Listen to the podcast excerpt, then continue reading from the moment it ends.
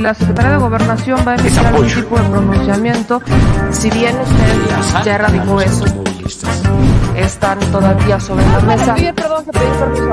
En 2009 junto a otros funcionarios. Eh, preguntarle, porque aquí... el somos sindicato- simplemente administradores de los dineros del pueblo.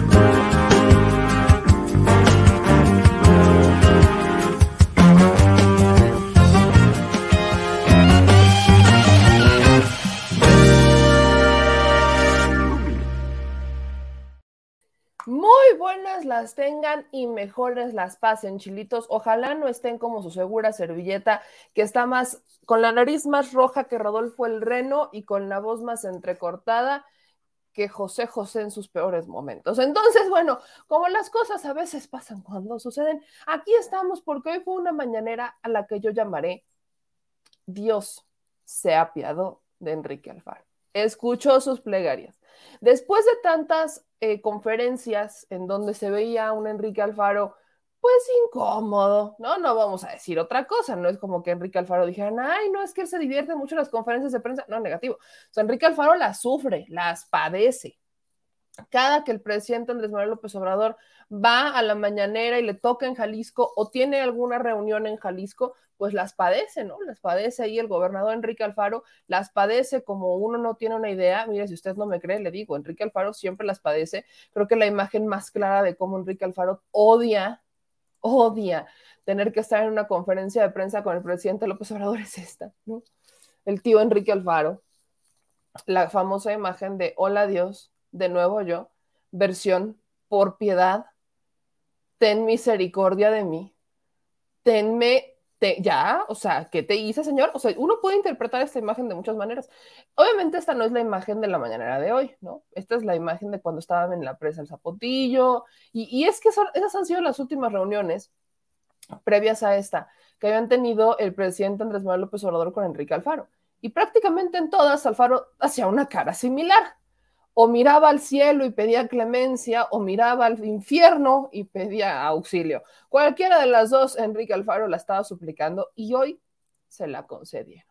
Porque en la conferencia de hoy, el presidente Andrés Manuel López Obrador dijo, no hay preguntas.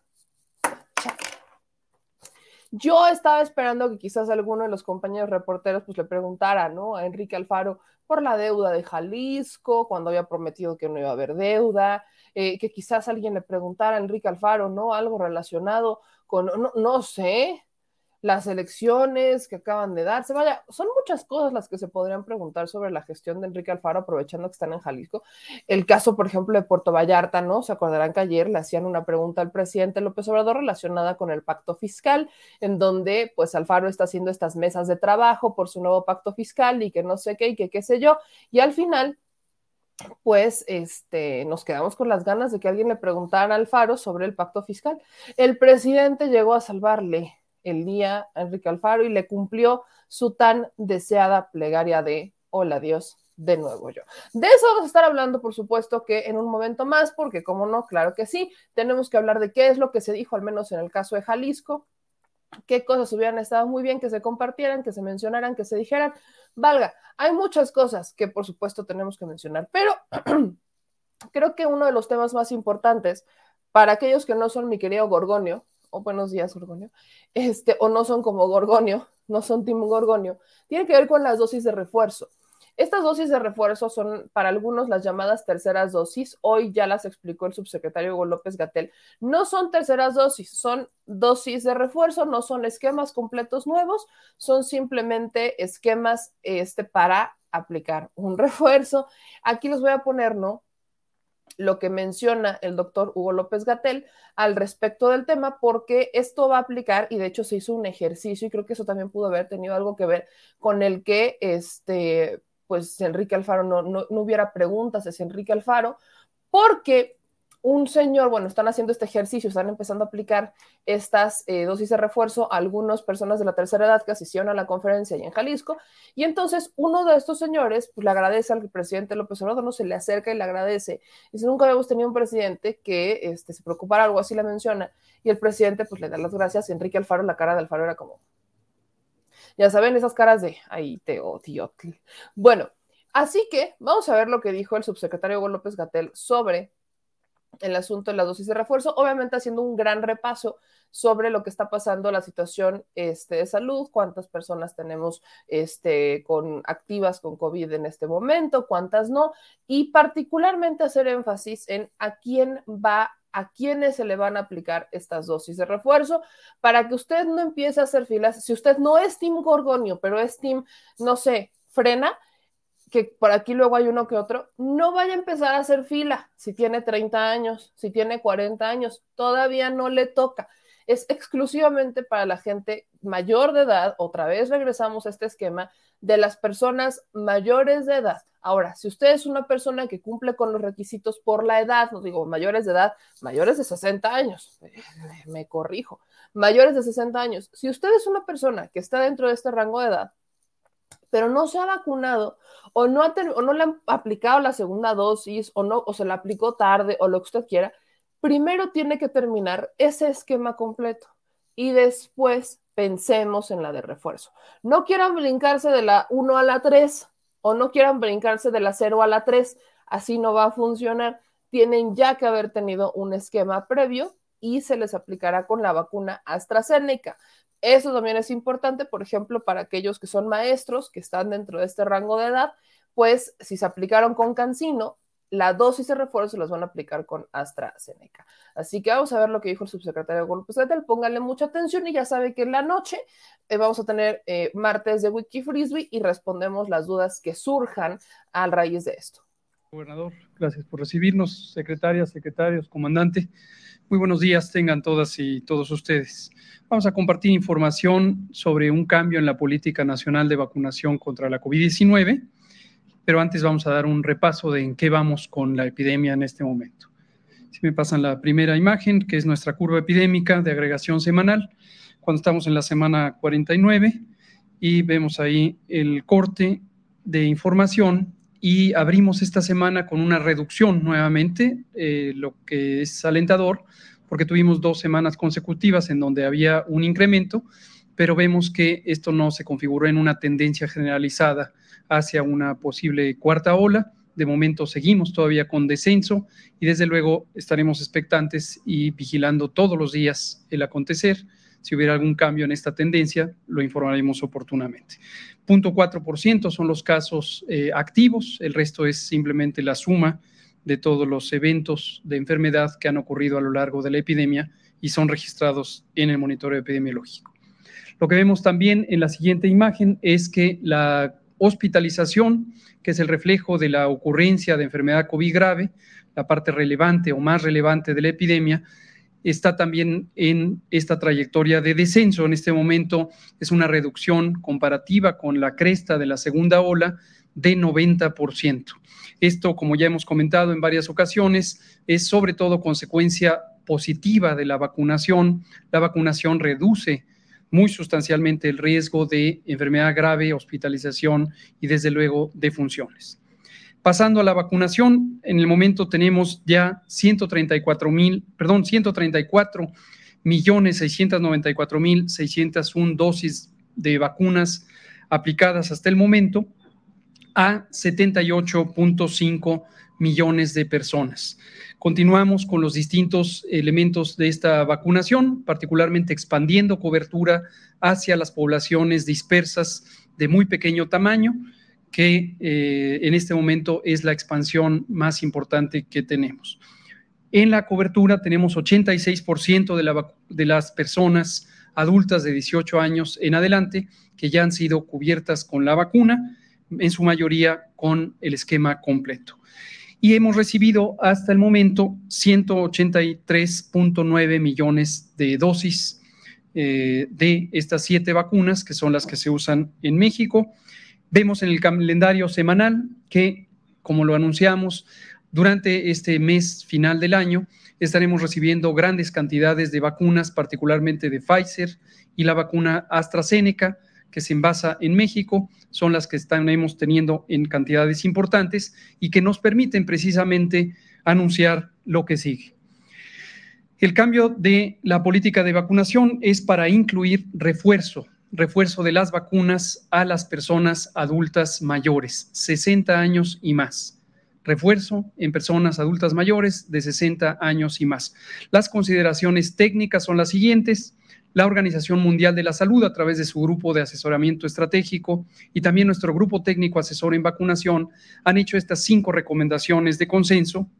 La primera es que los refuerzos deben enfocarse a grupos de la población que son más vulnerables. Por ejemplo, personas adultas mayores o personas que padecen enfermedades inmunosupresoras en quienes la eficiencia de la vacuna podría no ser la óptima.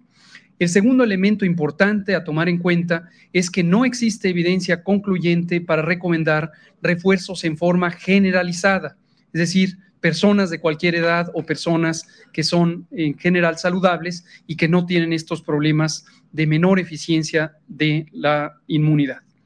También es importante la recomendación de priorizar el avance de la cobertura de vacunación en personas que no han tenido el esquema primario o personas que no lo han completado, personas que solo tienen una dosis. Por eso es que este componente es nuestra prioridad, pero ya podemos incorporar el refuerzo en adultos mayores.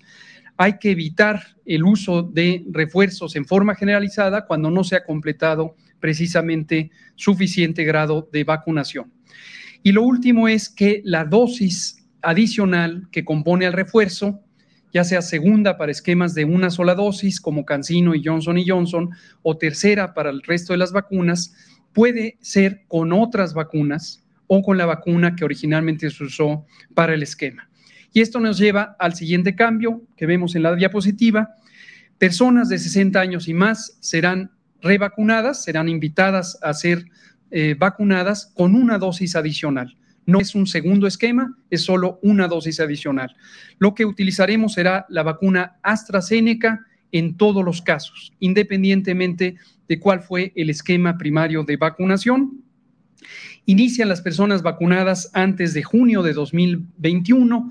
La enorme mayoría de personas adultas mayores de 60 fueron eh, vacunadas antes de junio de 2021, pero si alguien se vacunó posteriormente, tome en cuenta que debe esperar hasta completar seis meses desde la última vacunación. No se requiere registro previo, inmediatamente pueden acudir a los eh, centros de vacunación que se indicará solamente con una identificación oficial que permita reconocer su edad como de 60 y más y en cada entidad federativa, el operativo Correcaminos, operativo federal, estará anunciando cuáles son los lugares y las fechas específicas de vacunación.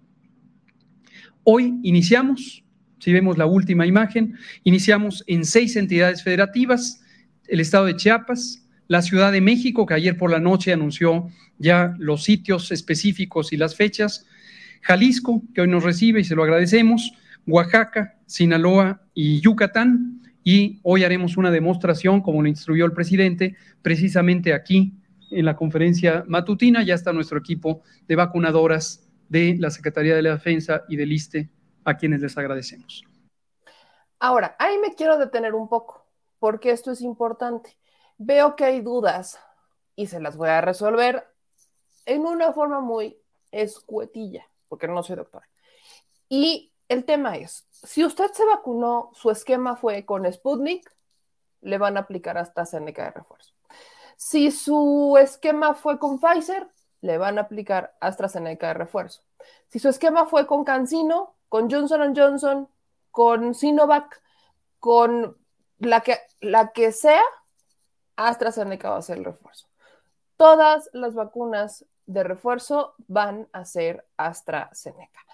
Esto, vaya, entendámoslo de la siguiente manera. Sobre todo creo que le da una cierta tranquilidad a aquellos que eh, se han vacunado con Cancino, con Sputnik y que eh, habían estado viendo el tema de los viajes, que querían hacer algún tipo de viaje o algo así, o que tienen la posibilidad, hablemos de quienes realmente tienen la posibilidad, la necesidad de ir a Estados Unidos, por ejemplo, ¿no? No de aquellos que estaban preocupados y nunca no pueden viajar, ¿no? Hablemos de quienes tienen esa preocupación. Bueno, creo que está enfocado realmente en eso. Está enfocado en, este, bueno, tenemos estas dosis de AstraZeneca y tenemos que aplicarlas. AstraZeneca, pues es una vacuna que es, ya es de las que ya tiene tiempo siendo acreditada por la Organización Mundial de la Salud y es de estas vacunas que permiten a las personas viajar. Entonces, esto podría apoyar. Pero hay algo también interesante que viene, de hecho, en la presentación de este de Ebrard y es algo que viene y se los voy a compartir porque también va, muy, va mucho con el tema. En lo que menciona el canciller Marcelo Ebrard, aquí viene, ¿no? Que se cumplen este año, ya concluyeron los primeros cuatro contratos. Hablamos de los contratos de Sinovac, de CanSino, de AstraZeneca y de Pfizer. Pero aquí abajito viene eh, una pequeña nota al calce que dice México modificó los, los contratos de CanSino y Pfizer a la baja y a la alta respectivamente para fortalecer el Plan Nacional de Vacunación. Esto quiere decir, bueno, ¿por qué, ¿por qué se modificó el contrato de Pfizer a la alta? Porque recordemos que con Pfizer es con la es la única dosis con la que puedes vacunar a los jóvenes de 15 a 17, a los menores de 18 años. Solamente con Pfizer los puedes vacunar. No hay otra, no puedes hacerlo de otra manera, solamente con Pfizer. Entonces, cuando dicen se modificaron los contratos a la alta, es porque se incrementó este, la cantidad de vacunas que se han estado recibiendo de Pfizer. Cuando dicen que se modificó los contratos de Cancino a la baja, pues entonces, y el contrato de Cancino, justamente las 14 millones de dosis terminaron de entregarse en noviembre, ya no se han recibido este, dosis de Cancino, o más bien ya no se compraron, ya no se adquirieron más dosis con Cancino, porque también tiene que ver con Sabemos que Cancino es una de las vacunas con las que no están permitiendo que este, entren a Estados Unidos y probablemente por ahí haya tenido que estar el asunto. Pero ¿cómo anda el esquema de este, cuántas dosis se van a recibir? Bueno, pues eso es algo que también comparten en la presentación del el pulso de la salud, que viene aquí abajito. Y pues aquí está. ¿Cuántas dosis van a recibir? Bueno, de AstraZeneca, el día de ayer llegaron casi 2 millones, 1 millón 800 mil dosis. Y de Pfizer vamos a estar recibiendo todavía 1.980.810 dosis esta semana. O sea, esta semana estaremos recibiendo un total de 3.859.510.000 dosis de vacunas contra la COVID-19, particularmente AstraZeneca y Pfizer. Como pueden ver, ya no han llegado, ya no están llegando Cancino ni Sinovac, Janssen y Moderna tampoco, Sputnik tampoco. Acordémonos también que el, el asunto, por ejemplo, de las de Janssen son las que donó Estados Unidos, el caso de Moderna, pues hubo algunas que se adquirieron y demás. Aquí están el tema de los contratos y aquí es algo que se lo pongo muy claro evitar refuerzos generalizados cuando hay grupos poblacionales descubiertos. ¿Esto qué quiere decir? Por eso inician los esquemas de vacunación de forma organizada. No podemos estar hablando de una dosis de refuerzo de forma generalizada cuando todavía tenemos estados, ya vemos, no sé, Puebla, en donde todavía no se han vacunado todas las personas porque se ha dado un rezago. Porque por eso es justamente. Entonces, serán los estados que ya completaron las mayores dosis, que ya alcanzaron este, esquemas de vacunación en una gran parte de la población, quienes iniciarán con estas dosis de refuerzo y aquí abajito vienen cuáles son los estados que inician hoy con estas dosis de refuerzo. Hablamos de Chiapas, Ciudad de México, Jalisco, Oaxaca, Sinaloa y Yucatán. Son estos los estados que inician con las dosis de refuerzo el día de hoy. Así que cada entidad también tiene su propia estrategia, cada entidad tiene su propio plan. Ellos pues van a ir definiendo los lugares y las fechas no se requiere ningún registro previo, solo se necesita una identificación oficial. En la noche vamos a aclarar las dudas sobre, pues es que qué pasa si mezclas dosis A con dosis B, que es una de las, de las preguntas que más han tenido. Entonces, aquí no se me preocupen, que es algo que también vamos a este, aplicar. Y estamos estimados, ¿no? La información que brinda el subsecretario de Salud es que se apliquen 12 millones de dosis de refuerzo a los adultos de mayores en dos meses. Esta aplicación solo requiere una dosis, una identificación oficial. Y hay otra cosa que les quiero compartir que también tiene que ver con el subsecretario Golpes Gatel y para esto quiero retomar el video de 11 Noticias, en donde eh, pues entran aquí en el chacaleo con el doctor Hugo López Gatel y le preguntan sobre el caso de la variante Omicron. El doctor Hugo López Gatel habla sobre la evolución del paciente. Para aquellos que andan muy preocupados por el asunto de Omicron, bueno, esta es una información que vale mucho la pena compartir ahí para que la, la vean y la compartan. Doctor, ¿cómo va el caso de, del Omicron? Omicron que ya está eh, Sí, eh, va bien. Como señalamos al inicio, estamos hablando del caso de COVID por la variante Omicron que fue identificado en México. Es un caso importado, no fue un contagio en México, es una persona que vive en Sudáfrica y ahí es donde se contagió. Y como habíamos señalado desde el inicio, esta persona voluntariamente decidió permanecer hospitalizado para evitar contagiar a sus contactos directos, que son ocho personas, ninguna de ellas presentó contagio. La persona eh, que estaba enferma, este hombre de 51 años, un empresario que vive y trabaja en Sudáfrica, eh, tenía síntomas leves, tenía fiebre, dolor de garganta, un poco de malestar general, y no es esta la razón por la que se hospitalizó. Se hospitalizó para evitar los contagios y se lo hizo. Es el único caso al momento, el único caso al momento. Hasta el momento es el único caso confirmado de, de Omicron. Como hemos comentado, desde que el 26 de noviembre establecimos un protocolo de vigilancia, es una modificación del protocolo de vigilancia genética por laboratorio, en donde aquellas personas que procedan de un país en donde ya se haya identificado Omicron se tendrá un mayor índice de sospecha. Cuando hay ciertos cambios en la detección, particularmente en la prueba. Pues ahí está, eso es lo que dice el subsecretario López Gatel. Esta persona se fue a este, internar por prevención, no porque se sintiera muy mal, no porque estuviera en una situación delicada, sino que fue exclusivamente por prevenir aparte, pues bueno, sabía que venía de un, este, de un país en donde se había dado esta variante. Y para terminar con el tema de salud, porque todavía hay mucha más que decirles, quiero compartirles unas bonitas imágenes, ¿no? Si usted no se ha animado a vacunarse, vea quién sí se vacunó. Ya se vacunaron los adultos mayores más amados de este gabinete, vacunan al gabinete del presidente López Obrador. Esto ocurrió hoy en la mañana. Entonces, pues ya lo vacunaron también a él, fue el último en que vacunaron, vacunaron a algunas personas que estaban ahí presentes, pues ahí están las vacunas que le hacen, al, la, la, vacuna que le dan al presidente Andrés Manuel López Obrador, al este, secretario de Salud Jorge Alcocer, a nuestro eh, general secretario Luis Crescencio Sandoval, está nuestro general de, de, la, de la Guardia Nacional, a nuestro almirante Ojeda, a la secretaria de Seguridad, este, que fue la primera que dijo, yo me voy a poner, fue la primera valiente, este, que después de los adultos mayores invitados a la conferencia de prensa para iniciar el esquema, pues fueron, fue, fue, la primera que dijo, agárrense que ahí les voy. Entonces, si usted no se ha animado, pues ahí están las imágenes. Estas son las imágenes que muchos eh, han considerado son importantes porque, pues vaya, si nuestros, si quienes nos gobiernan están eh, aplicándose las dosis, de alguna manera, le daría esto un poco de confianza a la población en general para que vean que sí se vacuna. ¿Se acuerdan como el año pasado decían, es que el presidente no se va a vacunar? Él no se quiere vacunar. No, hombre, qué imagen le está dando a la gente. Que incluso aquí hicimos hasta una este, quiniela, ¿no? Para ver si el presidente se iba a vacunar en un esquema de salud ahí en la calle con la gente en algún módulo o si lo iba a hacer en la conferencia de prensa y cualquiera de las dos que hubiera hecho hubiera sido criticada, dicho y hecho, así pasó, pero aquí ya no le pudieron decir nada, ¿no? Porque les repito, eh, cuando uno comprueba lo que hace y lo que dice, pues aquí está, ¿no? Dicho eso, aplausos, aplausos para nuestros adultos mayores más queridos, más queridos por una gran parte de la población, ¿no? Una gran parte, por eso no podemos generalizar, pero al menos sí una gran parte. Ahora, cosas importantes que mencionó, y esto lo menciona Ebrard. No les voy a poner el video porque, pues al final lo dijo muy brevemente, Ebrard, no se tarda mucho. Pero, ¿qué es lo que dijo? Bueno, México ya presentó ante el G20 este Plan Mundial de Bienestar.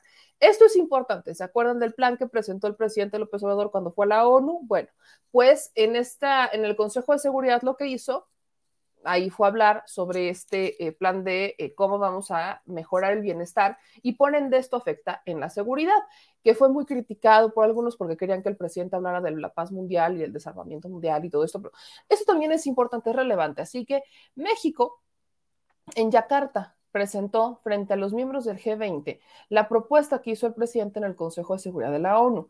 Esta propuesta, ¿no? Aquí es donde mencionan algunos datos, que en 2021 fue el primer año en que el número de personas de pobreza extrema aumentó en términos absolutos desde el 97. Esto, por supuesto, a consecuencia de la pandemia por COVID-19.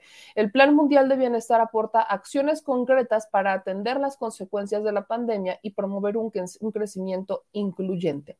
Esta propuesta lo que busca es apoyar mediante transferencias directas a las más de 750 millones de personas que viven en la pobreza extrema en el mundo. Los recursos podrían, y lo mencionan como podrían, tampoco es como estamos cerrados a cualquier otra propuesta, pero eh, se busca, ¿no? Que vengan de personas, empresas y países más ricos, los que menos pobreza tienen, los que más dinero tienen. México buscará que el G20 contribuya a las discusiones de la ONU sobre el establecimiento y la instrumentación de la iniciativa, incluyendo a través de la suma de apoyos y la creación de esquemas de financiamiento voluntario. El corte en lo que nosotros teníamos era que como por ahí de una semana después de que esta propuesta se pone sobre la mesa, pues ya había pues un poquito más de 100 países que estaban eh, diciendo yo le entro, yo quiero. Y todavía hay una renuencia, hay una renuencia. El asunto es que esto se tiene que presentar en, este, en el Congreso, en el Consejo General de la ONU. La propuesta tiene que entrar ahí, pero lo que están haciendo es el proceso correcto. ¿Cuál es el proceso? Antes de presentarlo ante el Consejo General, que es el foro en donde se tienen que hacer estas propuestas, tenemos que cabildear. Así que estamos invitando a los países para que podamos cabildear a los países, eh, todo el mundo, que, quién le entra, qué le suma, qué hacemos, qué no hacemos, para que cuando se presente en el, en el Consejo General de la ONU, pues ya vaya avanzada, ya se tengan al menos el apoyo de los países para que esto se convierta en una realidad y que solamente sean asuntos de vamos a construirla de una forma que sea global. Este es un punto importante porque obviamente no lo mismo que necesita México lo necesita Sudáfrica, ¿me explico? No lo mismo que necesita México lo necesita la India. Cada uno de los países que vaya integrándose a esta propuesta tendrá que ir sumándole algo, tendrán que ir tropicalizándola. Es muy complicado hacer propuestas globales porque inicia la complicación desde el tipo de palabras que utilizas no puedes utilizar palabras, por ejemplo, yo recuerdo mucho que cuando estábamos en estos eh, debates, cuando hace ya algunos nueve años, eh, teníamos un debate por la palabra este, flourishing, florecer, porque los que estaban en el grupo de Y el Pacífico nos decían, es que esa palabra yo no la puedo aceptar, porque en mi región significa algo distinto. Y los que estaban en Europa, pues nos decían, es que esta palabra pues es muy light, necesitamos algo más fuerte. Entonces, poco a poco tuvimos que ir cambiándola hasta que llegara a un posicionamiento global. Esa es, digamos, la peculiaridad que tienen los posicionamientos y las discusiones internacionales, que no son tan sencillas. Evidentemente, asuntos como uno podría entender tan ligeros como el tema del lenguaje, son medulares para llegar a un consenso general. Tiene que aplicarle a todos, todos tienen que sentirse cómodos, todos tienen que entender el tema, si hay sanciones, cómo van a ser las sanciones, que aplique para todos igual y que no se salgan del corral. Ahora, recordemos también que no porque en el Consejo General de la ONU se apruebe, quiere decir que va a pasar casos particulares, creo que tenemos el de, el de Cuba, ¿no? Creo que hemos visto cómo se vota año con año y año con año para retirar el bloqueo y siempre se vota para retirar el bloqueo y el bloqueo ahí sigue en contra de Cuba.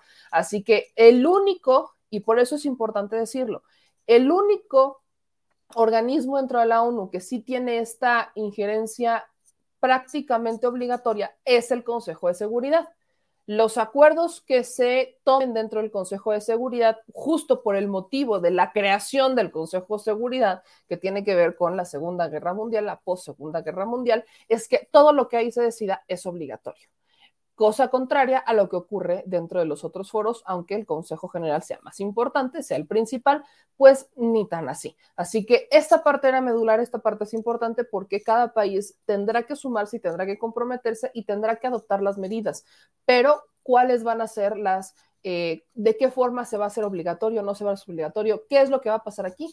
Eso es lo que todavía queda en una nube porque les digo, están en un proceso de cabildeo extremadamente necesario para poder llegar a el consenso. Y ahora sí, mire, dama, damita, caballero. No es que yo tenga algo en contra de Alfaro, porque no, no tengo nada en contra de Enrique Alfaro, pero sí siento que Enrique Alfaro hoy literalmente lo salvó la campana. Hoy lo salvó la campana. Hemos visto a Enrique Alfaro molesto en otras muchas conferencias de prensa y lo que hoy menciona quizás nos da la razón. Miren, ahí les va. Vamos a ver lo que dijo Enrique Alfaro en esta conferencia. Y yo le voy a pedir a la gente que es de Jalisco, a los que viven en Jalisco, que nos digan si es cierto lo que menciona. ¿Qué opinan de la conferencia? ¿Qué opinan de lo que dijo su gobernador, Enrique Alfaro? Póngale toda la atención, porque Eso es lo que dice Enrique Alfaro, que cualquier periodista tendría o podría haber cuestionado en esta conferencia de prensa, pero que no tuvieron chance porque el presidente le salvó el pellejo a Enrique Alfaro diciendo, hoy no hay preguntas, ¿saben qué? Ya nos vamos, nos vemos mañana y la de mañana es en Nayarit, entonces pues mañana está en casa y mañana en Nayarit pues no pasa nada, venga señor nuestro reino y háganme, ahora sí pregúntenme lo que quieran, no vamos a presentar nada, pregúntenme. Así que inhalen y exhalen y vean cómo Enrique Alfaro pues hace este posicionamiento sin tener siquiera tantitito, tantitito debate. No recibirlo. Eh, nos da mucho gusto poder eh, tener eh, esta dinámica de trabajo que a diferencia de lo que antes sucedía cuando venía un presidente de México a visitar un estado, en donde lo que había eran protocolos y actos ceremoniales, hoy lo que hay son reuniones de trabajo, la posibilidad de hablarnos de frente, las cosas con claridad, entender en dónde estamos, qué se ha hecho bien, qué se tiene que hacer mejor.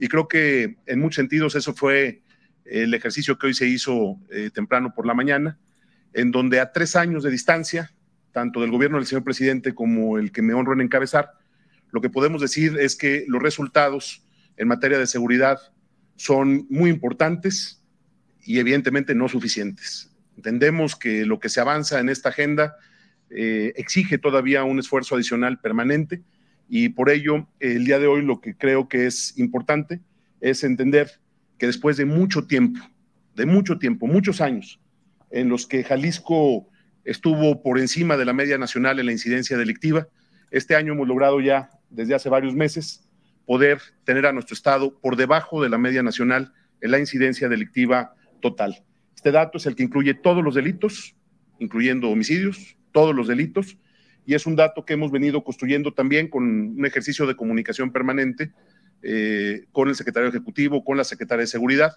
y creo que es eh, una muestra de que se está avanzando, pero también, insisto, eh, tenemos claro el enorme desafío que tenemos todavía enfrente, y particularmente hoy se platicó sobre algunos delitos en específico en los que hay que concentrar la atención, en los que tenemos que trabajar, si le damos a la siguiente, pero eh, nos da mucho gusto poder decir que en los delitos de seguimiento especial que el presidente eh, nos encomendó en el ámbito local, particularmente a lo que tiene que ver con la responsabilidad de las policías estatales y policías municipales, estos delitos de alto impacto, hay que decir que en este grupo de delitos, aunque todavía no estamos por debajo de la media, pues la reducción en la tasa es de más de la mitad. Estamos ya cerca de la media nacional, estábamos en 665 delitos por cada 100 mil habitantes y bajamos a 316 en tres años. Entonces, en estos delitos eh, que tienen que ver con el patrimonio de las personas, el avance es importante también. Hemos identificado, lo digo abiertamente, que en los últimos meses estamos ya en ese nivel y pareciera que cuesta ya bajar de donde estamos. Tenemos que ver cómo ajustamos estrategias, cómo fortalecemos, por ejemplo, el modelo de coordinación metropolitana en la segunda ciudad más grande de México y estamos trabajando de lleno en eso.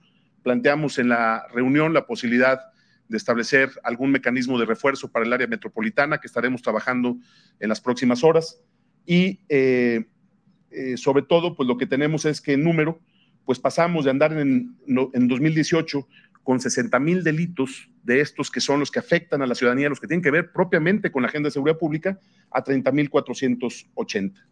Sigamos a la siguiente. Y por supuesto, la reducción es todavía un poco más marcada en el área metropolitana de Guadalajara, en donde pasamos de 53 mil delitos a 26 mil delitos en tres años. Y la siguiente.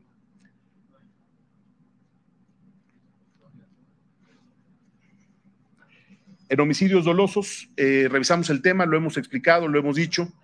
Eh, estamos en un punto en el que Jalisco está ya también por debajo de la media nacional. Pasamos de 23.6 a 22.9 en la tasa de eh, homicidios por agresión directa. Si le damos a la siguiente. Y en, esta, en este dato, en agresión directa, la reducción del 2018 es del 6.8. No es una reducción del tamaño que quisiéramos, eh, sabemos lo que está pasando, sabemos la presencia de grupos delictivos eh, eh, muy fuertes en nuestro estado, pero creo que también se habla de que está generándose un escenario en el que la reducción va avanzando poco a poco. tenemos que concentrarnos en los delitos que tienen que ver con la violencia hoy definimos eh, la agenda específica y sobre todo al final pudimos plantear, creo que ya es la última que tenemos, eh, pudimos plantear la posibilidad de eh, reforzar algunas, algunos lugares en el territorio del Estado, platicando con el general secretario de la Defensa en específico. la prioridad que le planteamos al presidente es el refuerzo de los límites con Zacatecas por un lado y con Michoacán por otro lado, la presencia con mayor fuerza en los altos de Jalisco, particularmente en eh, los límites eh, con Guanajuato, y eh, la manera en la que podemos reforzar nuestra presencia en el área metropolitana de Guadalajara en un esquema de coordinación con las policías locales, tanto estatal como municipales.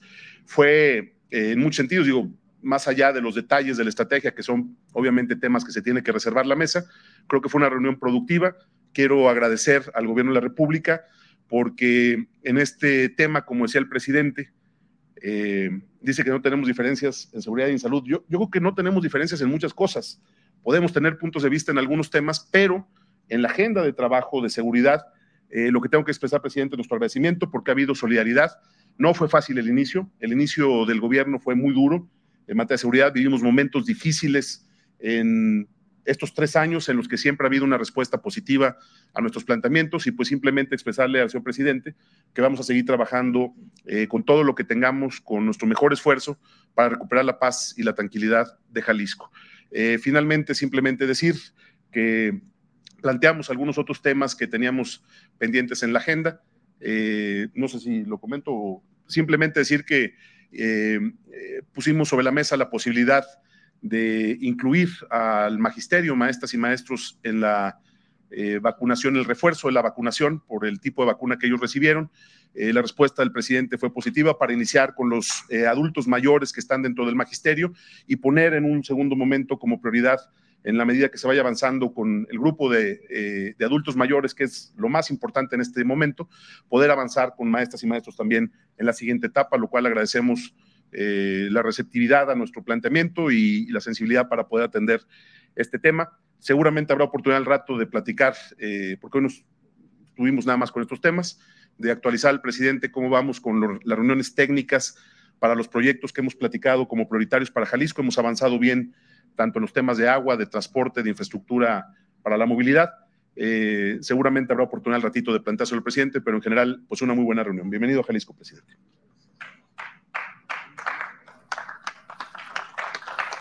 Pero lo que ustedes no saben es que Enrique Alfaro ya anda diciéndose candidato presidencial. Y esto ocurrió ayer.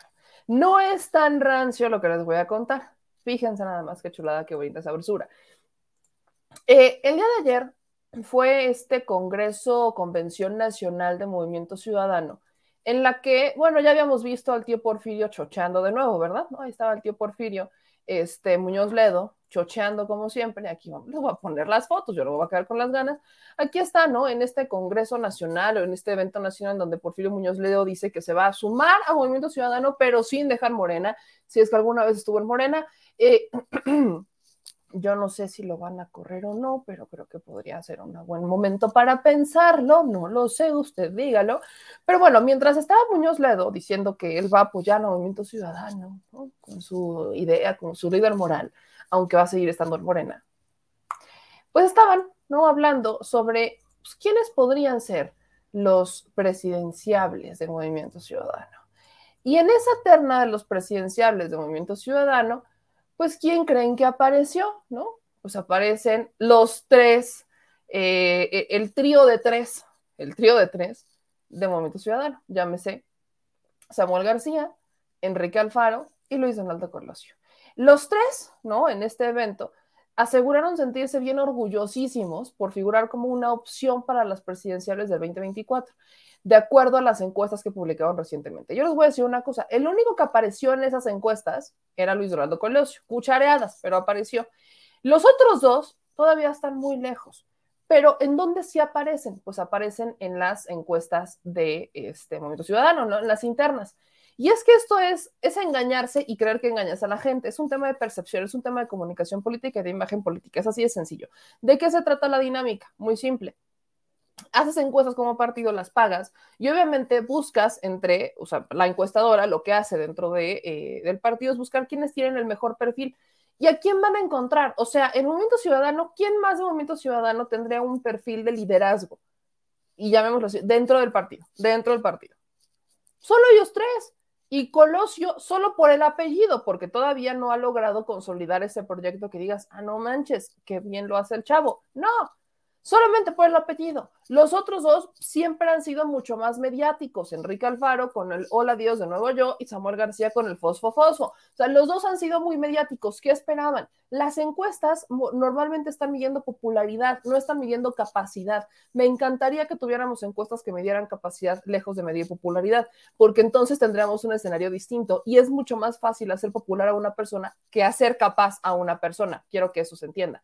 Así que mientras no tengamos encuestas que nos hablen de la capacidad de las personas y solamente nos hablen de su popularidad para gobernar, podemos seguir teniendo estos perfiles. Pero ahí no acaba, ahí no acaba, porque Enrique Alfaro, espéreme tantito, se encuentra inspirado, está inspirado, está muy inspirado, ¿no? Miren, les voy a compartir algunas de las notitas que andan saliendo por aquí sobre Enrique Alfaro, ¿no? Esta de Infobae. Dice, estoy inspirado. Enrique Alfaro y Ken Salazar se reunieron en la FIL Guadalajara. Miren, está la bonita foto. El gobernador de Jalisco se eh, reúne con, este, con Ken Salazar y dice que tanto el gobierno como el gobierno del presidente Joe Biden tienen una agenda en común con temas económicos, migración, combate a la pandemia y cambio climático. Qué bueno que no dijo lo de seguridad, porque si se hubiera dado un balazo en el pie. Por medio de su, su Twitter, pues dijo que estaba inspirado, ¿no? Este, el diplomático eh, estadounidense Ken Salazar dijo que estaba inspirado por las aportaciones históricas, sociales y culturales que a Jalisco le ha entregado al desarrollo del país, situaciones que pocas veces son dichas, ¿no? Ahí está asistiendo a la FIL de Guadalajara, esta FIL de, este, de los Padilla, ¿no? Muy emocionante pero, ¿qué otra cosa resulta, pues, resulta interesante ver aquí, ¿no? ¿Qué tal esta entrevista con el país? A los que les encanta hablar del país, ¿qué onda con esta entrevista al país? Enrique Alfaro, estoy más que preparado para ser candidato presidencial. Y me encanta cuando dice que el gobernador de Jalisco explica cómo ha mejorado su relación con López Obrador. ¿Qué tiene que ver pera con jitomate? Me encanta hacer estas analogías relacionadas con frutas y verduras, porque no, no, yo tampoco las entiendo. Enrique Alfaro dice que estamos que preparados para ser candidato presidencial. No forma parte del partido del presidente, pero quiere hacer campaña con el nombre del presidente. Les digo, lo van a extrañar, lo van a extrañar. Y esta entrevista se publica el 5 de diciembre, ¿no? Acá dice, me encanta con el gobernador de Jalisco, Enrique Alfaro, se había convertido en el mayor ariete contra del gobierno de López Obrador. ¿Qué entiende eh, David Marcial como ariete?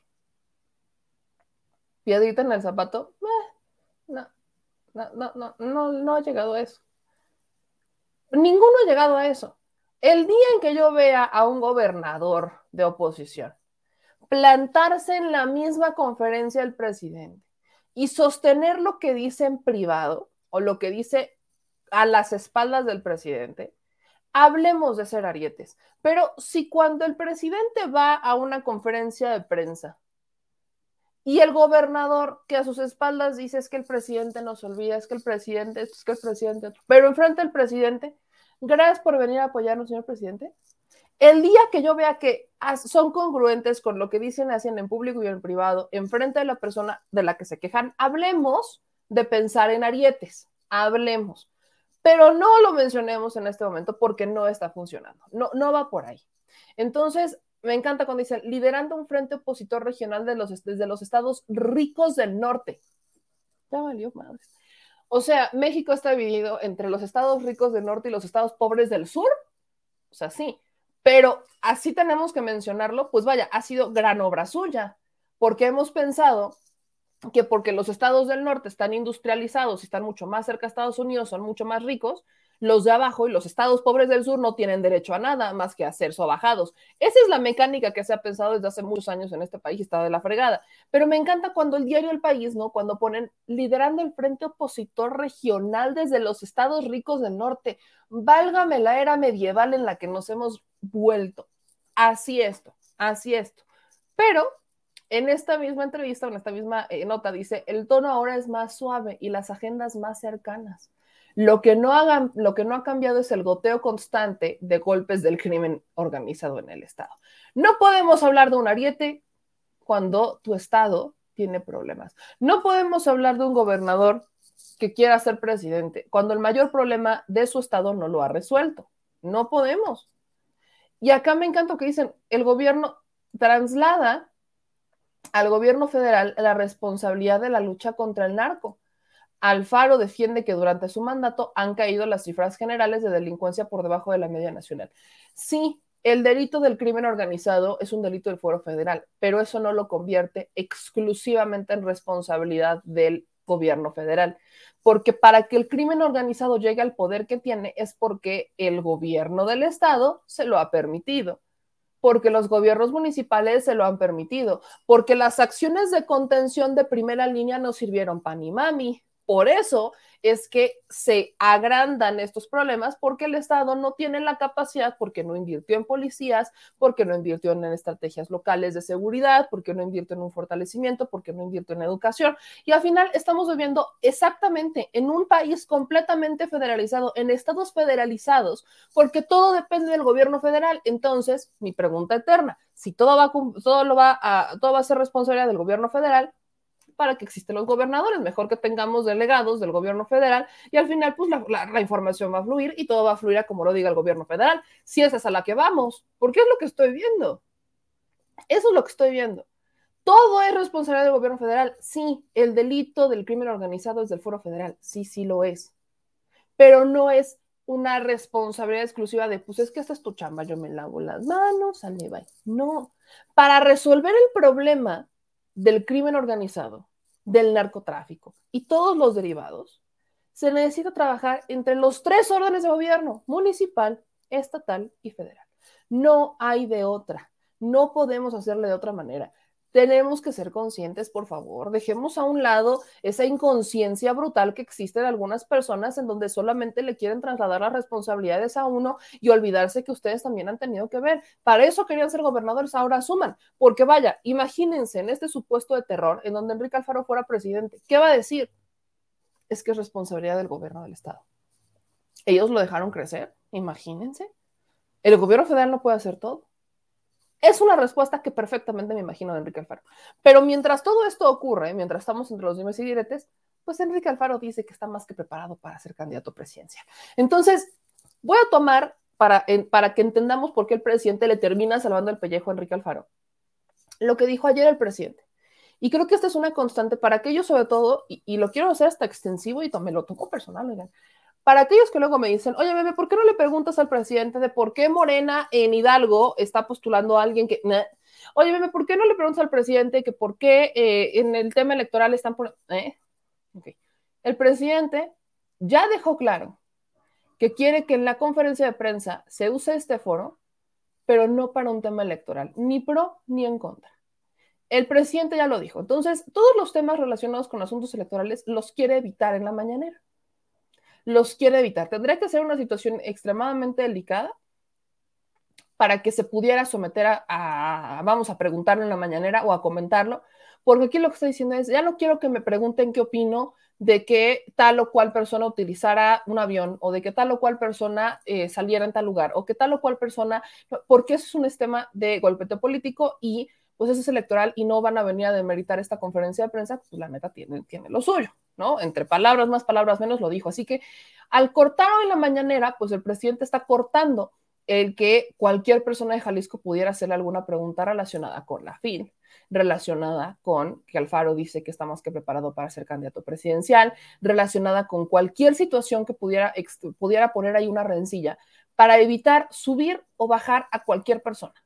Creo que esto es importante, así que tomémoslo de esa manera Evidentemente hay otras cosas que se deberían de haber cuestionado, que lejos tendrían que estar, pero bueno, ya sabemos cómo son los medios y lamentablemente pues siempre vamos a estar buscando este tipo de notas y lo digo y me incluyo porque pues sí, sí las buscamos.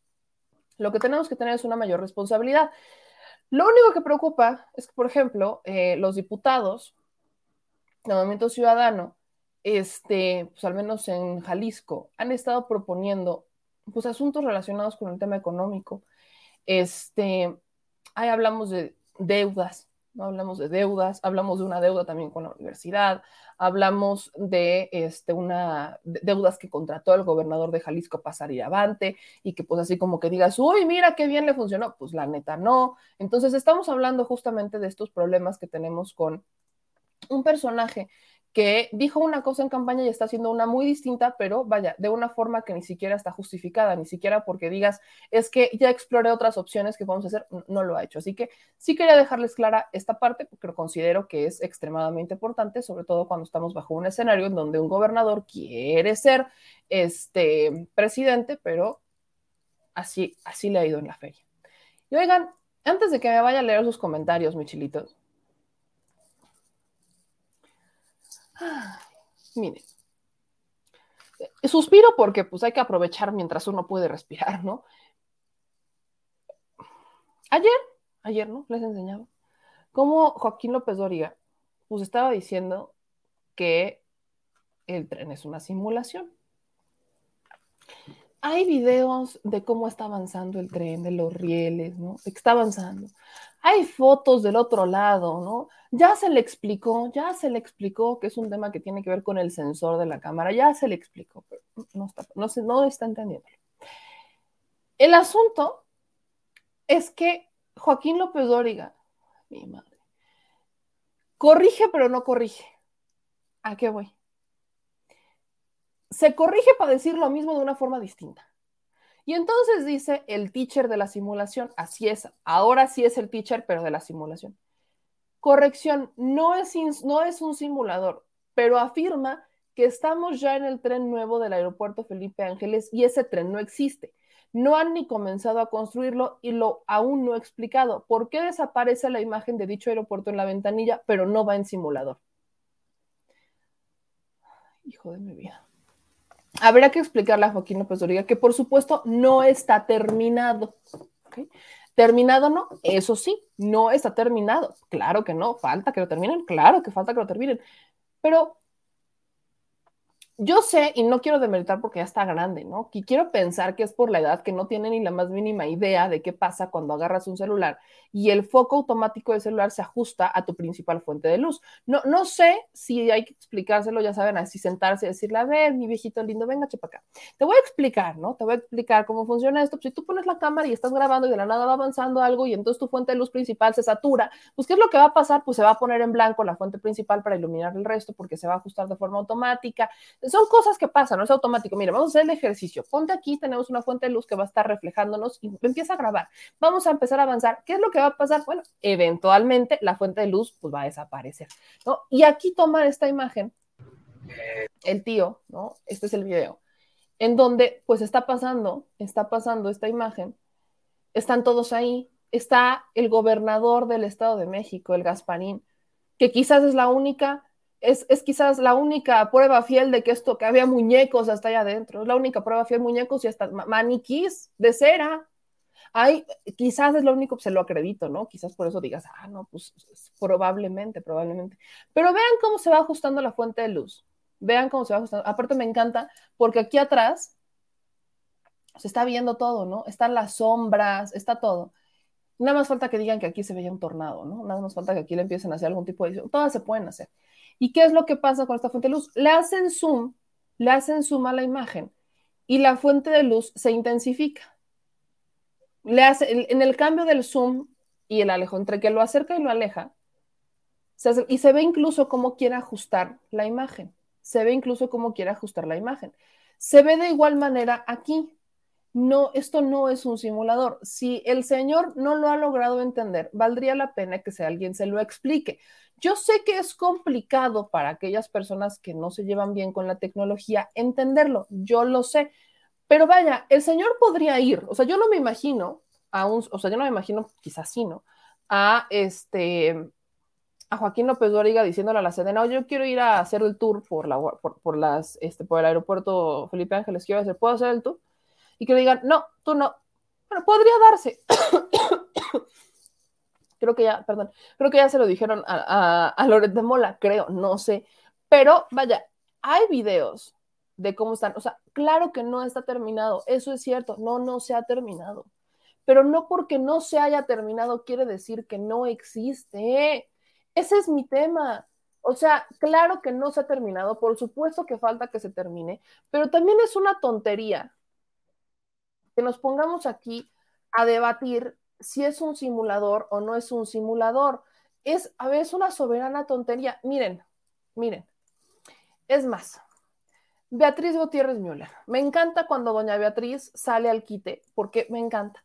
¿Qué es esto, Joaquín López Dóriga? ¿Es un juego?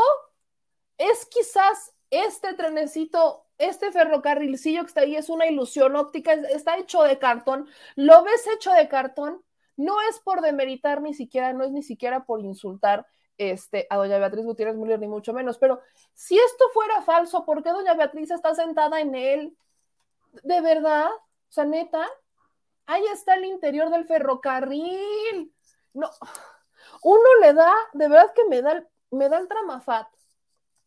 ¿Qué es eso, Joaquín López Doriga? ¿Una ilusión óptica? ¿De verdad? Este es un museo, este es el Museo de la Locomotora, ¿no? Está ahí, como pueden ver, está el Museo de la, Locomotora y está en la parte de atrás del ferrocarril. Es algo que se dijo desde un inicio que iba a existir, porque lo que buscaban era darle como este nuevo aire de vamos a, qué bonito que está el ferrocarril, qué bonito que lo podemos ver. Bueno, ahí está. ¿Qué es eso? ¿De dónde, ¿De dónde sacamos que es una locura? ¿De dónde sacamos que eso no existe? O sea, neta, es necesario que seamos así. Miren, tren biblioteca del AIFA, que ahí está. Por supuesto que existe un tren biblioteca, por supuesto que existe. O sea, no lo han terminado, no, no lo han terminado. No, eso es cierto, no lo han terminado. Pero, o sea, quizás Joaquín López Dóriga lo que está esperando es como un tren rápido, como el tipo México-Toluca y no entiende ni siquiera cuál es el objetivo del ferrocarril que está en el aeropuerto Felipe Ángeles. Quizás no lo entiende, quizás no se lo han explicado bien. Es probable que no se lo expliquen bien. E, es quizás por ahí vaya mucho la situación. Pero, a ver, vuelvo, vuelvo a mi dinámica. Vamos a las historias de Beatriz Gutiérrez Müller, ¿no? Vamos a las historias. ¿Qué es esto? ¿Qué es este tren? Don Joaquín López Origa. ¿Qué, qué es? E, ¿Es? ¿Usted lo ve hecho de cartón? Usted quizás ve que esto es, este, no sé, un juguete, está hecho de plastilina Play-Doh. ¿Alguien me podría explicar qué es eso? Ya sé, ya sé, es un juguete. Bueno, aquí hay más, aquí hay más, hay más imágenes. ¿Qué es esto de acá? O sea, e, esta parte de aquí es justamente, está parado el tren ahí está. Aquí se ve el movimiento, aquí están las vías. Dice, no está construido. Pues no, no, no, por supuesto que no. ¿Y qué es eso que se mueve? Si fuera un simulador, no se estaría moviendo la parte de atrás. No, a ver, vamos a la imagen aquí. Está parado el tren, está parado. Si está parado y no se mueve, ¿no? Está parado. Supongamos que estamos en una parte que está parado y que el tren, pues no, X. ¿Por qué? Vean, aquí afuera cómo se mueve. Coinciden las imágenes de la parte de atrás con la parte de aquí, coinciden. Coinciden a la perfección. Ahí está, vean, aquí se mueve esto, es un simulador, órale, va, sale, sale, va. Viene esto, está parado, aquí está parado el tren. Ahí están todos, está parado. Y aquí está avanzando. Hay que entender para qué está este tren. No es un tren como el de, no es un tren Maya, tampoco es un tren rápido como el México-Toluca, no, no lo es, claro que no, por supuesto que no lo es. Tiene una, un traslado mucho más este, reducido, es incluso el esquema de este ferrocarril es fusionarlo, o sea, el, el, el cascajo, vamos a llamarle, del ferrocarril, de los ferrocarriles de antes, para tener ahora pues una modernidad de transporte que sea dinámica, una atracción, llamémosle incluso turística, histórica, en el aeropuerto Felipe Ángeles. Ahí está. No, no hay, creo que no hay nada complicado en entender esto. Ahí está es la imagen que les enseñaba ayer. ¿Qué es esto? ¿Eso es un simulador? Son las calles, eso es un efecto. O sea, estas son las calles que están ahí detrás. Si fuera un simulador, sería una tontería que le pusieras en la parte de atrás, pues las calles que están alrededor del, Aeropuerto Internacional Felipe Ángeles. Lo lógico sería que le pusieras pues, unas imágenes de época, que pusieras un video de época y estaría chido, qué padre, pero no pondrías las calles aledañas, o sea, no, no, no, no verías el puente, no, por supuesto que no. ¿Está terminado? No, no está terminado, hijos. Estas imágenes las debería de ver. Aquí está en frío, aquí está parado. Tienes tu principal fuente de luz. Aquí está, y este es el distribuidor, y aquí entra, y se lo está presentando el gobernador del Estado de México, y qué bonito, y qué chulo, y qué padre, y qué precioso. Ahí está. Ahí lo tienen. ¿Qué, es esto? Una imagen, que hay un museo. Sí, sí hay un museo. Claro que es un museo, claro que hay un museo porque justamente se dijo desde el inicio que iba a existir este museo del ferrocarril ahí dentro, o sea, un ferrocarril museo dentro del AIFA. Pero también se mencionó que se iba a aprovechar esta dinámica para pues hacer un transporte. No es un tren Maya, no es un tren rápido. Pero ¿qué es esto, don Joaquín? Neta. Ahora, seguro va a decir, es que aquí está anclado. Pues es que una parte es museo y la otra es un transporte. Neta, tenemos que explicarlo. Aquí están las imágenes. Nada más se centran en las tres imágenes que ahí tienen. No es falso, pero se exagera que el Joaquín López Dóriga sea el teacher de la simulación. Nada más quería, no nada más quería hacer esta parte, ¿no? Esta parte interesante, porque, este, digo, existe uno que otro personaje que, que aplica la del teacher y ¿cómo, ¿cómo, les explico, no? ¿Cómo les explico? Pero miren, ahí lo tienen, ahí lo tienen, qué bonito que qué precioso está un muñeco. no hay que ser, busquen otras imágenes que no sean este. Hay que ir, hay que ir, hay que, hay que subirse. Ahora, no hay, y esto es en serio, no hay manera en que se pudiera terminar un ferrocarril así nada más de aquí a cuando se inaugure la IVA, ¿no? Ahí nada más se la quiero dejar con toda claridad, porque hay una que otra persona que no más no, como que no, como que no más no nos termina, no, no termina de cuadrar, ¿no? No termina de cuadrar algunas cosas que considero que son importantes, así que pues bueno, ¿cómo les explico que este sí vale la pena puntualizar una que otra cosita que está pasando por aquí, ¿no? Ahí nomás se la encargo. Y ahora sí, voy a leer sus este, comentarios. Dice Alcamillo, el Juay de Rito no entiende tecnología de la chaviza.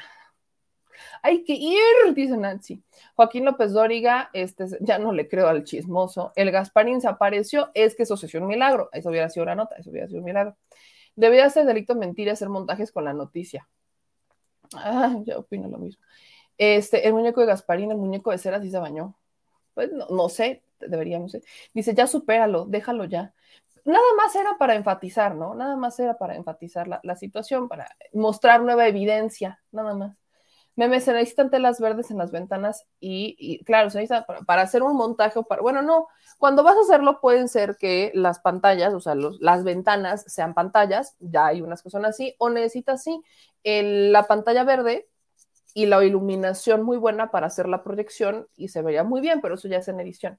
Eh, gracias a Inanita 4T que nos manda un super chat de 20 pesos. Dice Ay Toro. Dice Fulgencio. Yo escuchaba y pensaba que López Dóriga era un buen comunicador. ¿Es? ¿Era? ¿Fue? ¿Ya no será? Daniel Hernán del Mazo, primer día que trabaja, este, y le dicen que nunca asistió. Dice Edgar Villamil, puras tonterías, tratas de convencer al viejo o a ti misma. No, a ninguno de los dos, yo creo que mucho menos a ti, mi querido Edgar Villamil. Pero vaya, no es un tema de convencer, es un tema de que pues ustedes solitos hacen el harikiri, yo qué, ¿verdad? Quien quiera, pues usted sabrá, ¿no? Este, dicen aquí, como yo, como ya no recibe dinero del gobierno, no le alcanza para ir a verlo si es montaje o es realidad. Esa es una teoría. La otra es que como ya no les pagan, están, pues ya no voy a ir, propagan puras fake news, porque como ya no van a ir, pues están justamente, este, como no les pagan, pues a qué van, ¿no? Dicen aquí, este, la pantalla se llama Chroma, muchas gracias. Crips, que nos hace esta este, aclaración. Hay gente a la que no le eh, oxigena el cerebro, dicen aquí. ¿Qué tanto le buscan? Lo que quiere es únicamente estar tergiversando las cosas. Él vive de gorra. Eh, Anthony Hopkins todavía se pregunta qué es Juay de Rito.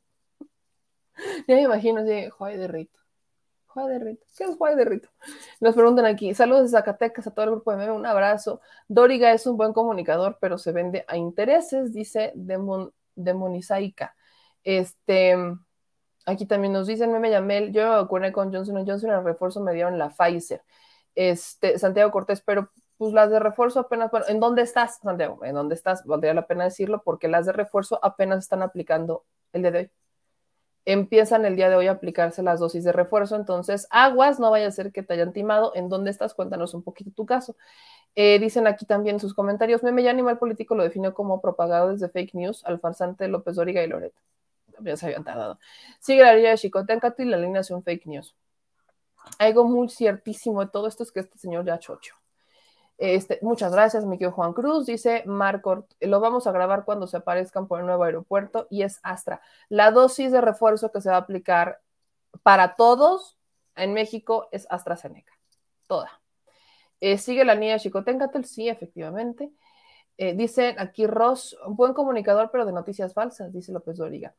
Eh, dicen, y el premio de la Arlequín del año es para Dóriga. Meme, ya cámbiale de tema. Pues es que ya terminamos. O sea, nada más estoy leyendo sus comentarios. Dicen aquí, ese tren es para hacer el recorrido turístico que construyen en el aeropuerto. Dóriga nunca fue un buen comunicador, por favor. Muchas gracias, mi querida Ana Sonalo. Oigan, este, hay algo que sí vamos a hacer, hay algo que sí vamos a hacer este año.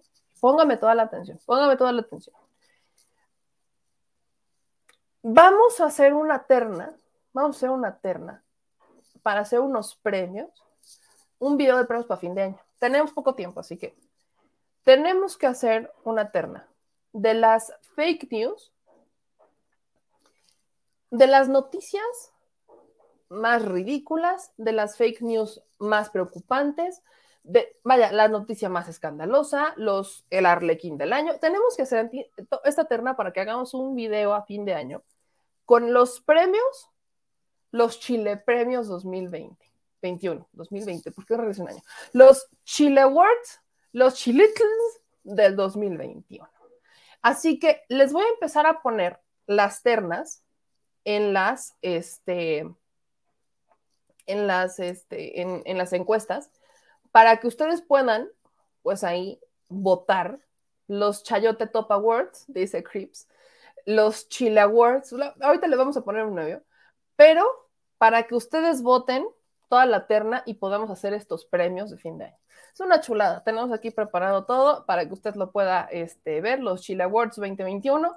Se los vamos a estar con todo exactamente, Minachi. Los Chile Awards 2021 los vamos a estar este, este, realizando este año. Los Chile Premios, los Chile Awards. También vamos a premiar a la audiencia, claro que sí, como no, a los bots, a los diputados, a los senadores. Vamos a darles un premio a todos. Entonces, a todos los que podamos en esta primera edición de los Chile Awards 2021 grabadito para que usted lo pueda compartir. Eh, vamos a contarlo con la presencia, va a haber música, ¿no? Este, de Mascarita, el poeta del pueblo, el Mascarita Poeta del Pueblo, eh, señor productor, ahí lo vamos a tener.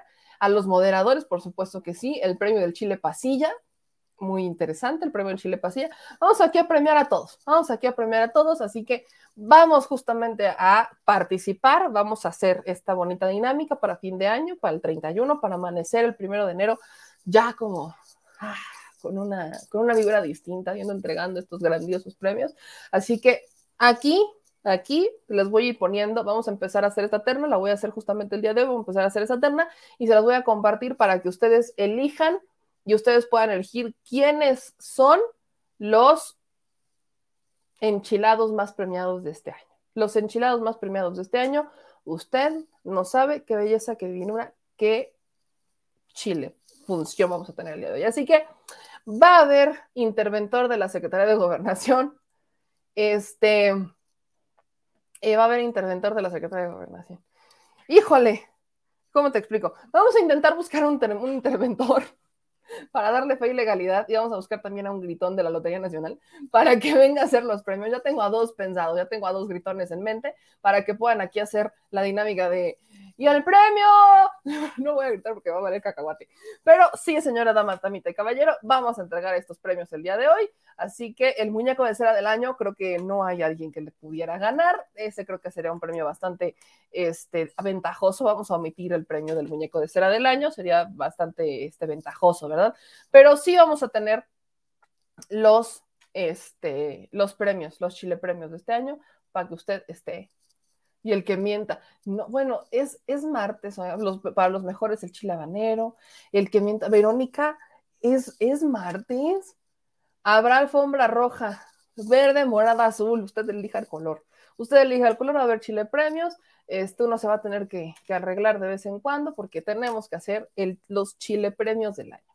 El, el servidor más vilipendiado.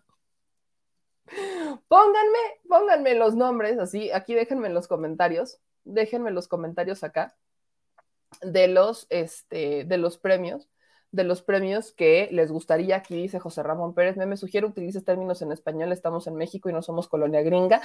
Me cuesta mucho trabajo todavía, me cuesta mucho trabajo todavía, este millennial, millennial que creció con inglés, me cuesta mucho trabajo todavía, pero vamos a hacerlo, vamos a hacerlo. Vamos aquí a buscar los, los chile premios, vamos a, vamos a hacer aquí una dinámica bien, bien chida, así que usted póngale, póngale nombre a las ternas, este, para que ahí se pueda, se pueda, vamos a incluir algún youtuber, no me, no, no me quiero meter en esos temas. Pero usted sí, póngame aquí a quién le gustaría, va a haber catafixias. No, hombre, eso sí se las voy a deber, no va a haber catafixias, ¿cómo les explico?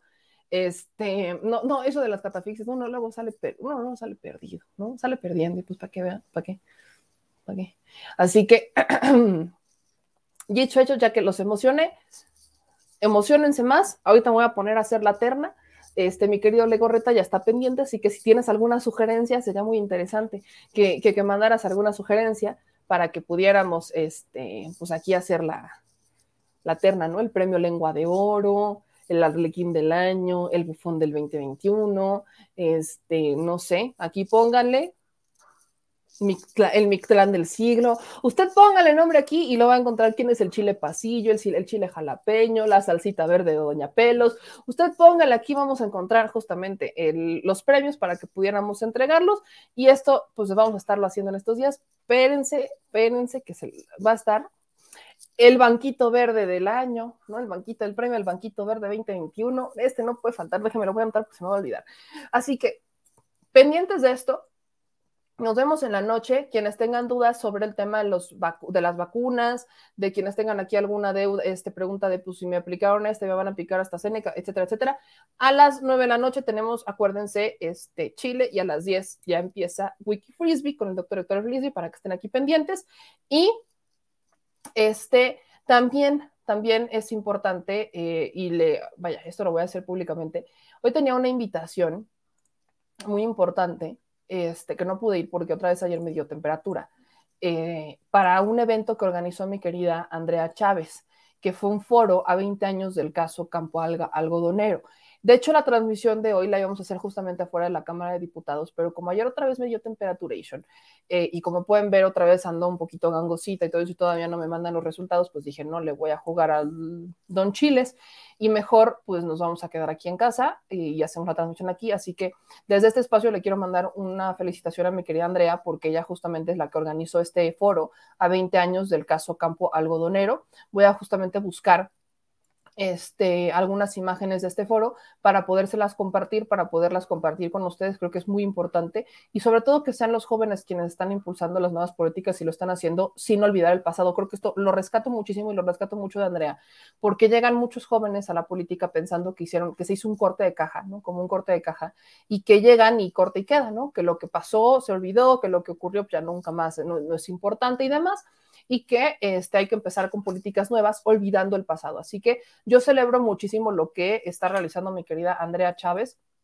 en la Cámara de Diputados en este foro a 20 años del campo de este del caso campo algodonero y en la noche vamos a retomar pues ya saben todo el tema de este de que hay ahí como algunos debates así que pues vaya ustedes váyanme compartiendo. Les mando un abrazo a todas y a todos ustedes y gracias a todos por compartirnos por vernos y por suscribirse al canal. No se les olvide que esto es muy importante. Denle like, suscríbanse y activen la campanita. Ya somos 333 mil, vamos a hacer 334 mil en YouTube. Y ahí en Facebook estoy viendo que pues, no, no han reaccionado todos. Oigan, ¿qué pasó? Empiezan a reaccionar, dejen sus likes, sus corazones, su me encanta, me gusta, me emociona, me sorprende, me enoja. Es muy importante también que contemos con sus reacciones, que lo compartan hasta en la sopa, en donde ustedes quieran. Es muy importante porque esto nos va a ayudar a seguir creciendo y a distribuirnos contenidos y hacer cada año unos mejores Chile premios. unos Chile premios del señor del Chile para todo el pueblo y que si no es así, que el pueblo se lo demande. Nos vemos en la noche, chilitos. Les mando un beso gigante a todos y estamos en contacto. No se les olvide, ahorita empiezo a formularme aquí las ternas para que ustedes voten por sus premiados del año y si usted tiene alguna sugerencia, pues háganmela saber para que la podamos integrar en los Chile Premios 2021, que será estrenado para usted y para el pueblo del mundo en este su canal al Chile. Yo se me llamé, les agradezco a todos y nos vemos en la nochecita. No se les olvide que aquí estamos compartiendo todos los videos. Suscríbanse, activen las notificaciones, dejen sus likes. Les mando un beso a todas y a todos ustedes y de verdad, gracias por tanto y tanto, de verdad, tantísimo amor. Y la Secretaría de Gobernación va a emitir algún tipo de pronunciamiento, si bien usted ya erradicó eso, están todavía sobre la mesa. Perdón, que pedir permiso a ver. En 2009 junto a otros funcionarios. Eh, preguntarle, porque aquí... el Funcionarios somos simplemente administradores de los dineros del pueblo.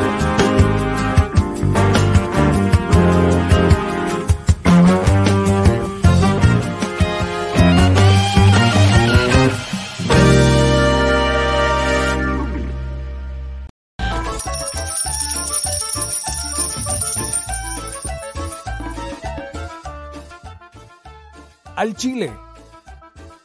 Recuerda que una forma de apoyar nuestro proyecto e impulsarnos a generar más y mejor contenido es a través de los superchats en nuestras transmisiones en vivo. Solo tienes que dirigirte al recuadro donde escribes mensajes, darle clic al símbolo de moneda, colocar los datos de tu tarjeta bancaria, el monto a donar y de forma inmediata se verá reflejado en un recuadro de color con el mensaje de tu preferencia. Otra manera, por si no nos alcanzas a ver en vivo, es ir a la descripción de nuestro video de YouTube, darle clic a la liga de PayPal y repetir el proceso como en los superchats. Ese recurso llegará directo a nuestra cuenta bancaria. En Facebook también puedes apoyarnos de forma mensual. En el inicio de nuestra página encontrarás el botón Quiero colaborar. Ahí podrás adquirir una membresía que nos impulsará a seguir combatiendo la infodemia desde esta plataforma. Y si eres de los que no confía en la tecnología, puedes hacer un depósito o transferencia a nuestro número de tarjeta Banamex, desde cualquier establecimiento, banco y hasta tu aplicación móvil. Anótalo. El número es 4766-8415-9203-0897. Recuerda, esto es completamente voluntario. Y es una forma de apoyar e involucrarte más con este proyecto independiente. Hazlo tuyo y comparte.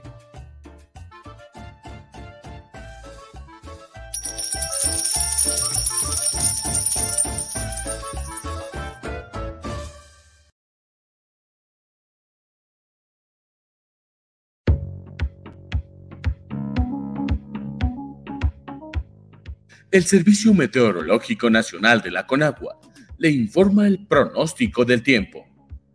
Para el día de hoy, el sistema frontal número 12 se localizará como estacionario sobre el noreste de México y ocasionará lluvias aisladas en dicha región. La masa de aire que impulsó al frente mantendrá descenso de la temperatura y heladas al amanecer en zonas montañosas del norte y noreste del país en tanto que un canal de baja presión se localizará sobre el sureste del Golfo de México e interaccionará con la entrada de humedad de ambos océanos, provocando lluvias y chubascos dispersos en regiones de Veracruz, Oaxaca, Chiapas y Quintana Roo. Por otra parte, otro canal de baja presión en interacción con la entrada de humedad generada por la corriente en chorro originará lluvias y chubascos aislados en Baja California. Finalmente, un sistema anticiclónico a niveles medios de la atmósfera mantendrá cielo despejado, sin lluvia y temperaturas cálidas a calurosas durante la tarde en la mayor parte de la República Mexicana.